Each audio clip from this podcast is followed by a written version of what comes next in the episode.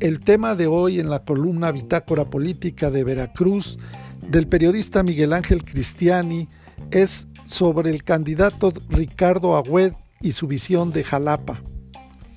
Saludamos a todos los veracruzanos y jarochos que se encuentran en nuestro estado y más allá de las fronteras. A Ricardo Agüed su experiencia y capacidad lo hacen la mejor opción. La ciudad capital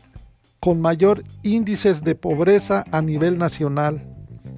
Vamos por la mayor inversión en obra pública, nos declaró. Escuchando a Ricardo Agüet Bardahuil, el candidato de Morena a la presidencia municipal de Jalapa, sobre los problemas que viven y enfrentan los atenienses veracruzanos, así como la visión y estrategias que tiene para abordar cada uno de los temas que le fueron planteados en el desayuno con los miembros de la Asociación de Comunicadores Veracruzanos que preside Pepe Valencia, es que podemos confirmar lo que ya han señalado muchos observadores políticos, que su experiencia y capacidad le permiten ser la mejor opción para encabezar los esfuerzos y trabajos que se tienen que hacer, pero ya para lograr activar los niveles de vida de los jalapeños. En sus palabras se nota el deseo de servir a los jalapeños con transparencia y honestidad. Explica casi como si fuera un maestro de política, con peras y manzanas, va enumerando los problemas que ahora en su campaña política le han venido haciendo los vecinos de todas las colonias de la capital veracruzana y la forma en que habrá de enfrentarlos. De entrada, Ricardo Agüed expone que Jalapa, la capital del estado, se encuentra entre las ciudades del país con mayores índices de pobreza de toda la República, y esto se deriva de que es una de las mayores receptoras de población migrante, de municipios que la circundan, que hacen crecer la demanda de servicios de asentamientos, que no hay un proyecto o un programa de urbanización adecuado y que impacta en las finanzas municipales, en la presión social que tienen que ver con solventar la aplicación de la red eléctrica de agua potable, de solventarlos para que la gente tenga una vida más certera en cuanto a sus servicios, su trabajo, su movilidad, a tener actividades como son educación y tener incluso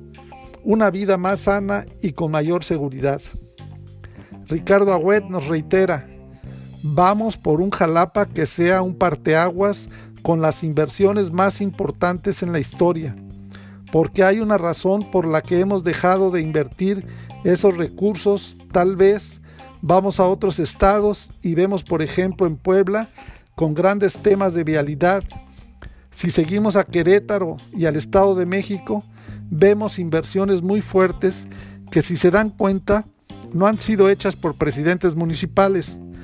Con el recurso asignado, fueron obras que fueron ejecutadas por los proyectos federales etiquetados en su momento, con planeación, y esa planeación se hace en coordinación con los gobiernos locales, estatales y federales para la aprobación de los mismos. Nos dice Agüed, creo que tenemos que dar pasos muy importantes para resolver temas que son, pareciera que son sencillos, de gran calado, para mejorar la vida diaria. Imagínense ustedes que hagamos un eje vial que vaya desde Chedraui Caran hasta Casablanca, que son colonias densamente pobladas, en donde en la actualidad es una pesadilla circular y es tan sencillo como hacer una avenida de seis carriles con toda la modernidad que salga del castillo a la carretera federal y hacer proyectos que mitiguen y den calidad a la circulación y que le den una nueva forma de vida que merece la ciudad. Más allá de un programa de imagen urbana, es un programa de socializar, donde más que las diferencias de una ciudad capital del estado, muy politizada por cierto, tenemos el municipio, tenemos el Congreso, en cada esquina tenemos una propuesta de un líder de colonia que tenemos y que esa pluralidad polariza y luego no nos ponemos de acuerdo. Quiero un gobierno que se acerque a la gente, quiero un gobierno que socialice, quiero un gobierno que informe, quiero un gobierno que no busque pleitos, quiero un gobierno que asociemos con todas las fuerzas y todos los criterios desde el aparato productivo gubernamental para tener acceso con una gran relación política y madura para que tengamos un beneficio colectivo más allá de injerencias que podamos lograr. Porque aquí caben todos, cabe el obrero, el empresario, cabe el académico, cabe el ambientalista, caben las mujeres que están en su lucha diaria, es lo que tienen que dar una estructura de una ciudad como Jalapa, que es cultural y pujante, con mucha paciencia, con mucho carácter, mucha humildad, de puertas abiertas, que todos sumen. Yo dejé el Senado de la República, nos explica, después de la invitación que me hicieron para poner mi nombre ahí, para sumarme y enriquecer el proceso interno de esa precandidatura y decirles a ustedes con toda confianza, acepté, después de pensarlo, me di cuenta que existe la posibilidad de poder cumplirles. Siento que pasé una etapa de aprendizaje en la primera vez en que fui alcalde. Vengo del sector comercial. Quizás a veces ustedes saben cuáles fueron mis alcances como alcalde, diputado local, federal y el Senado. No vengo a buscar la alcaldía como si fuera mi propio negocio. No vengo a buscar la alcaldía para ver a quién atropello o si hago fuerte a mi familia, o me desacredito o me voy al infierno. Después de cuatro años me voy al monte porque desgraciadamente al final de una administración que tenga señalamientos. Por eso hoy estoy aquí con ustedes, los medios de comunicación, porque es importante la crítica severa, tanto para el que gobierna como para su equipo. No podemos nosotros permitir que quien gobierna a Jalapa la quiera convertir en un botín, porque sería criminal, teniendo las colonias en este reto que les digo, que es impresionante, donde hay muchas colonias que no tienen nada.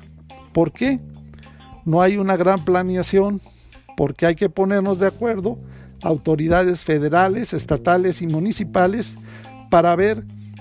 que se desincorpore el ejido.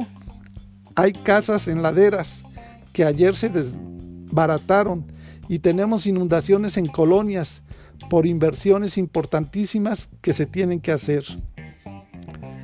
Por eso voy a buscar una relación muy prudente, muy seria, de respeto mutuo, porque es muy importante que se logre ya una relación entre el gobierno de la República, el gobierno del Estado y los congresos local y federal, porque si no, esto no va a servir.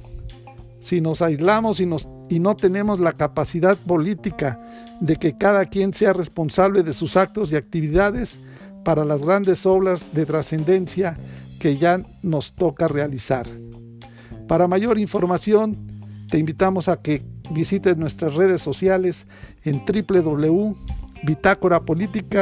www.bitácorapolítica.com.mx.